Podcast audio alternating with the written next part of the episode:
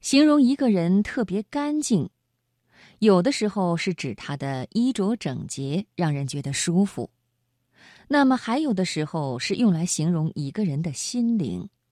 心灵干净的人，如水一样清澈，如玉般温润，让身边的人感受到他的人格魅力。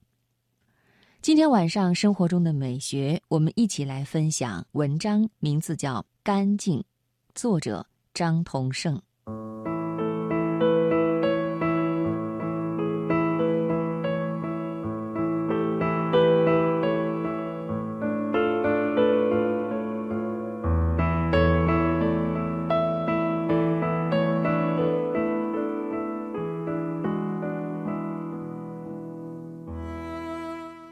傍晚出去散步，沿小区附近的湖边走。总会看见一些不修边幅、邋里邋遢的人，这不奇怪，见多了也就习惯了。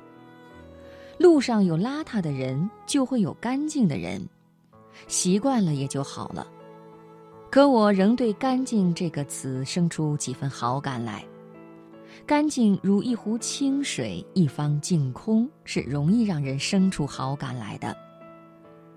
雨后的远山近树，明媚清新；清晨的花草，露珠盈盈；山寺的晨钟暮鼓，悠远纯净；孩子的目光，清澈明慧。这些都是干净的，这些也都是人们所喜欢的。可是，相较于流于表面的整洁干净来，我更喜欢一个人心灵的干净。与一个心灵干净的人相处，你是会感觉到无比愉悦的。可能我们大多数人都是平凡普通的，身处俗世，难免会沾染一些世俗的习气。在寻常的生活里，你是很难遇到这样心灵干净的人的。钱钟书和杨绛两位先生一生读书做学问、写文章，受人敬重。钱先生的学问博而深，谈诗论文常有令人如醍醐灌顶处。读钱先生的文字是会让人博识而智慧的。杨先生的文章读来极亲切，我一直非常喜欢。从《干校六记》到《我们仨》，乃至走到人生边上，我一本一本地追着读。他的文字总会给我许多触及心灵的真诚感。在他的文字里，我学会宽容、感恩和珍惜，那是能涤荡心灵的文字。我非常喜欢杨绛先生译自英国诗人兰德《生与死》的一段话：“我和谁都不争，和谁争我都不屑。”是的。简朴的生活，高贵的灵魂，是人生的至高境界。一个将简朴的生活和高贵的灵魂视作人生至高境界的人，心灵该是多么的纯洁干净啊！金岳霖先生是沈从文先生的好朋友。汪曾祺写金岳霖先生，说有些事情是沈先生告诉他的。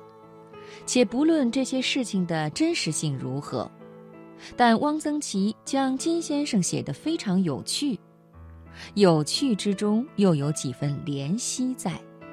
对那样一位性情天真、用情真挚的人，怎么会不倍加怜惜呢？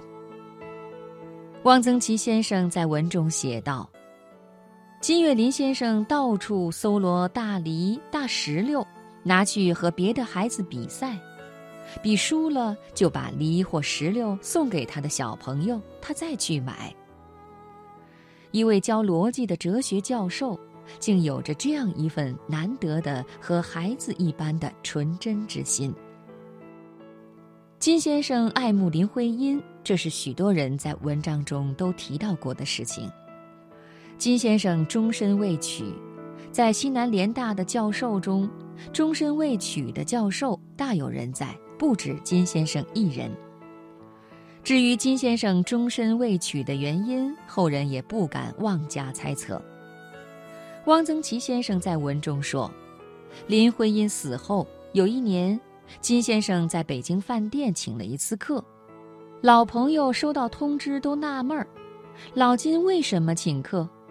到了之后，金先生才宣布，今天是徽因的生日。可见金先生对林徽因的感情是纯洁而又真挚的。一个人能如此被人记起，总是件幸福的事情。更幸福的是金岳霖先生，那样的心无半点渣子的人，一定是心灵干净的高贵之人。想起王子猷雪夜访戴的故事，王子猷雪夜兴起，乘舟冒雪去访戴安道，却又未至而返。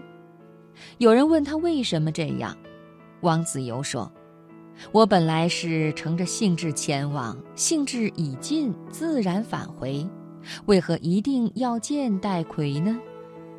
王子猷的随性如那个夜晚的一朵雪花。干净地飘落在时光深处，让人在追忆中无比羡慕。一个人如果能心无旁骛地做个灵魂干净的人，该是多么的幸福啊！